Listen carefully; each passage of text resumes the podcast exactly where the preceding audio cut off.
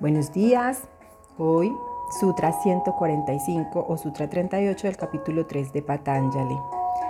Y este sutra nos habla de un CD muy especial, a mi modo de ver casi mágico, porque es el, el que nos habla de la transmigración de un alma entre un cuerpo y otro cuerpo, en una vida. No en una encarnación, sino en una vida. Entonces nos dice, Debido a la relajación de la causa de sujeción y al conocimiento de la manifestación, puede tener lugar la entrada en otro cuerpo de conciencia. Y esto es conocido como Prapti, y es uno de los ocho grandes poderes enumerados en diversos textos de yoga, incluido el Tirumantiram, que en su verso 668 dice, volverse tan pequeño como el átomo dentro del átomo, volverse grande en proporciones inaccesibles volverse ligero como el vapor en, levitación, entrar en otros cuerpos de transmigración, estar en todas las cosas omnipenetrante, ser el Señor de toda la creación omnipotente, estar en todas partes omnipresencia, consumar cualquier anhelo o deseo. Estos ocho son grandes sís. En su poema Historia de una vida oceánica, el Sida Boganathar describe cómo transmigró hasta otro cuerpo para cumplir su misión en China. El mismo Tirumular narra cómo transmigró hacia el cuerpo del pastor de vacas muerto, Miolam.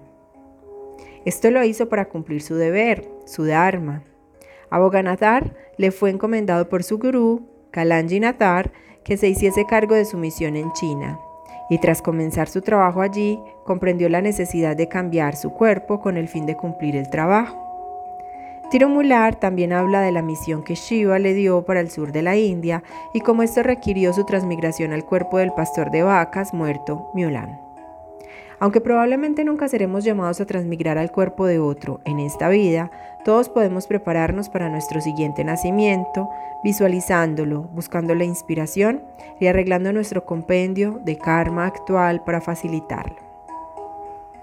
La práctica que hoy nos recomienda este precioso libro es Permite que el plan divino se cumpla a través de ti y también nos invita a visualizar las condiciones ideales de una próxima encarnación. Como les dije, para mí este es un CD o un don mágico, lo hemos visto en películas, pero tal vez es porque a mí no me llama tanto la atención, no me resuena, no me vibra. Digamos que me vibran otro tipo de, de dones y de CDs en esta encarnación o en este momento de mi vida. Tal vez eh, si estoy en una condición crítica y siento que mi Dharma no se ha cumplido, pues puedo considerar la, considerar posibilidad de transmigrar a otro cuerpo. Pero hoy por hoy digamos que no es algo ni que me desvela, ni que me trastorna, ni que me, ni que me enfoca, llamémoslo así. Sin embargo, me parece muy lindo, me parece muy chévere que dentro del campo de las infinitas posibilidades, eh, aquí Patanjali, con tantos años de, de, haberse escrito estos sutras y haberse pensado y haberse visualizado estas cosas, nos lo cuente y nos diga, oye, es verdad, así suena en fantasía, es un CD que se puede manifestar y que se puede desarrollar. Para la práctica de hoy me gusta mucho la primera parte, donde dejes que se manifieste el plan divino a través de ti. La segunda, como les digo, no me ocupa, pero si alguno de ustedes quiere intentarlo, me parece interesante visualizar esas condiciones óptimas de una futura próxima encarnación. A mí no me ocupa, les voy a confesar que tampoco me voy a enfocar en esa práctica específica, porque para mí lo más importante, o sea, para mí estamos incluso tan absortos hoy en el día a día que se nos olvida permitirnos ser canal de ese plan divino, permitirnos ser canal de esa energía divina y ponernos al servicio de esa energía divina porque estamos tan, tan, tan, tan ocupados trabajando, consumiendo, pareciendo que, que eso pasa a un segundo, a un tercero, a un corto plan.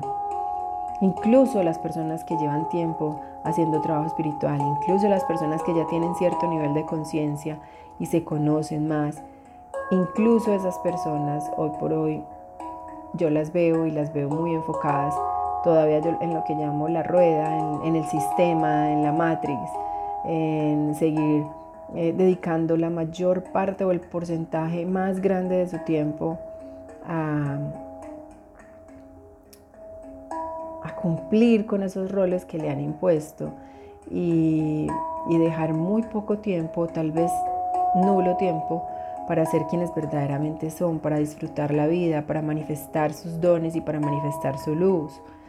Incluso pasa. Entonces, si estamos en este momento en esta congestión, pues ponernos a pensar en una futura encarnación me parece demasiado desgastante. Me parece que es importante que nos dediquemos a pensar en esta encarnación, que nos dediquemos a pensar en realmente si soy o no soy un instrumento de ese plan divino, de esa energía divina, ¿qué estoy haciendo? Y no me digas que estás trabajando porque el hecho de trabajar para ganar un salario ya tiene su compensación. No, ¿cómo estás sirviendo? Eh, estás haciendo, estás brillando, estás entregándole a la humanidad eso que solo tú sabes hacer y que solo tú sabes manifestar. Estás siendo feliz con lo que haces, amándolo. Estás sirviendo. Y ojo, hay una gran diferencia entre servir y ayudar. Ayudar es cargar la cruz del otro, inhabilitándolo, incapacitándolo, considerando que él no puede y entonces por eso yo le hago el mercado, por eso yo le llevo la comida, por eso yo le doy la plata para el arriendo, por eso yo no.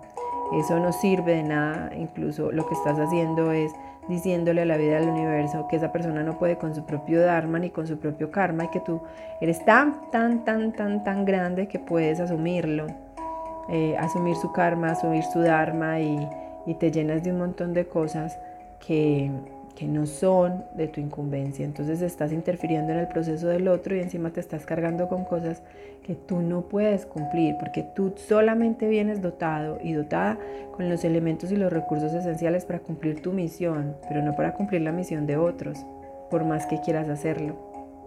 Ahora, ¿qué es servir? Servir es dar con amor, dar tu luz, Servir es, si tú eres excelente artista, entonces crea cosas para que los demás se deleiten y se nutran de ellas.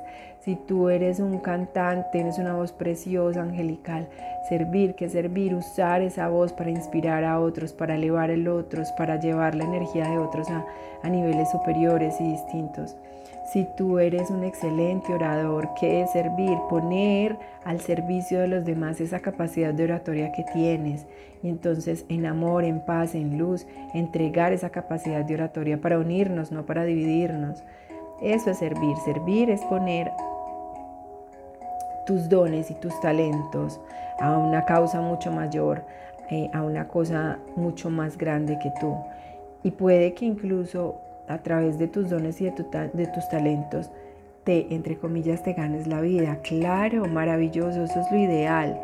Eh, y te vas a dar cuenta que siempre vas a estar sostenido y sostenida, que no te va a faltar nada, porque lo que estás haciendo es ir viendo con tu propia luz, independientemente por donde vengan los ingresos. Y ahí te vas a dar cuenta que existe la magia y que los recursos para, para ser sostenido vienen de diferentes fuentes que tú ni siquiera te imaginabas.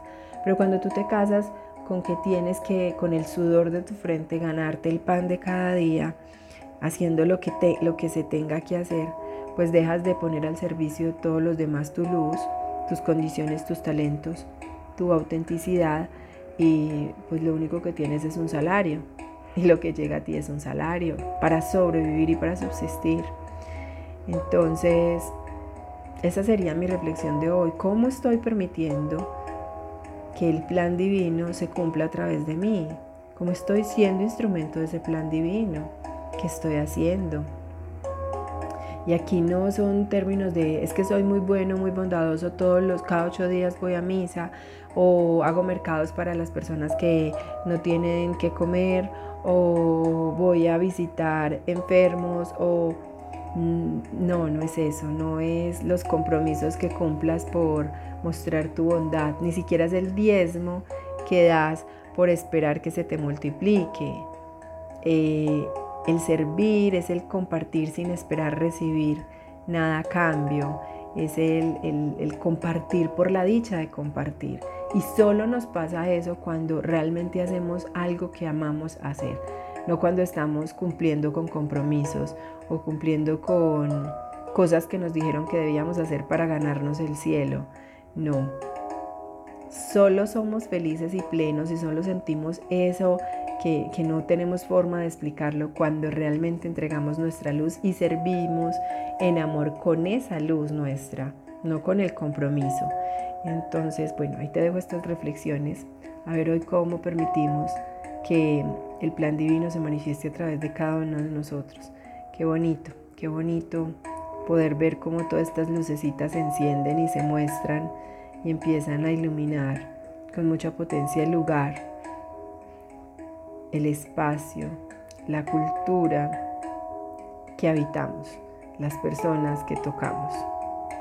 Te mando un abrazo y espero que de verdad te vuelvas en un instrumento de amor y en un instrumento de luz. Mañana un nuevo sutra y una nueva reflexión.